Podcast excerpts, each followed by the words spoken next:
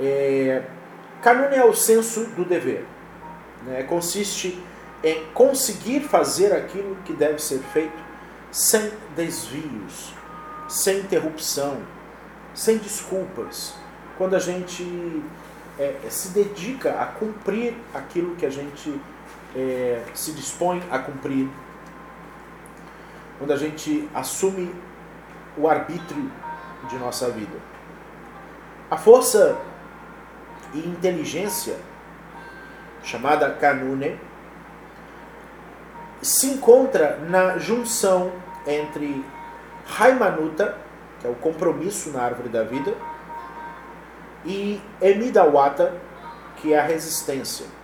Então, existem duas virtudes na árvore da vida, que são duas inteligências extraordinárias, inteligências elevadas, espirituais. Uma se chama compromisso e a outra se chama Emidawata, que é resistência. Compromisso e resistência.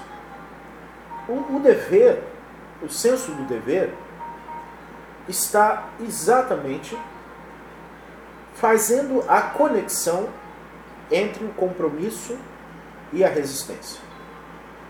Lá na árvore da vida, a, a letra que está presente no caminho, que faz a junção entre as esferas de Raimanuta e Emidawata, é a letra Shin. E a letra Shin está relacionada ao senso do dever. Então, é, Kanuna está ali. É onde reside a inteligência do arbítrio. Quando eu consigo juntar impecabilidade, né? É, quando eu consigo juntar com impecabilidade o compromisso com a resistência, eu estou praticando Kanuna. Estou praticando o senso do dever.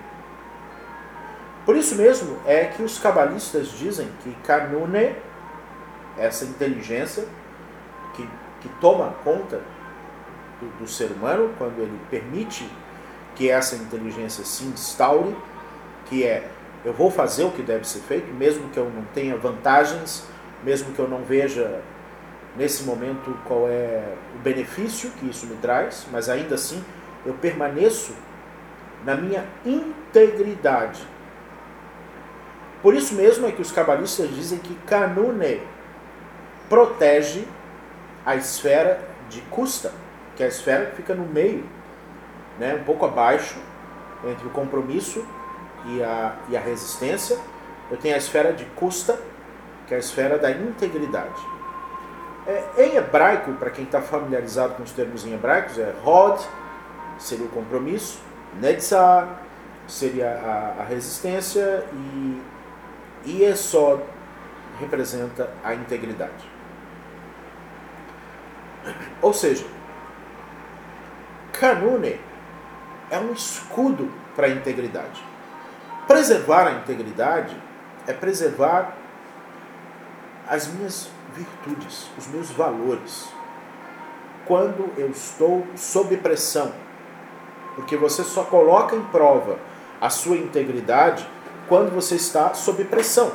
Se eu não estiver sob pressão, se eu não estiver sob o impacto de alguma coisa, eu não tenho como avaliar se eu sou honesto, se eu sou fiel.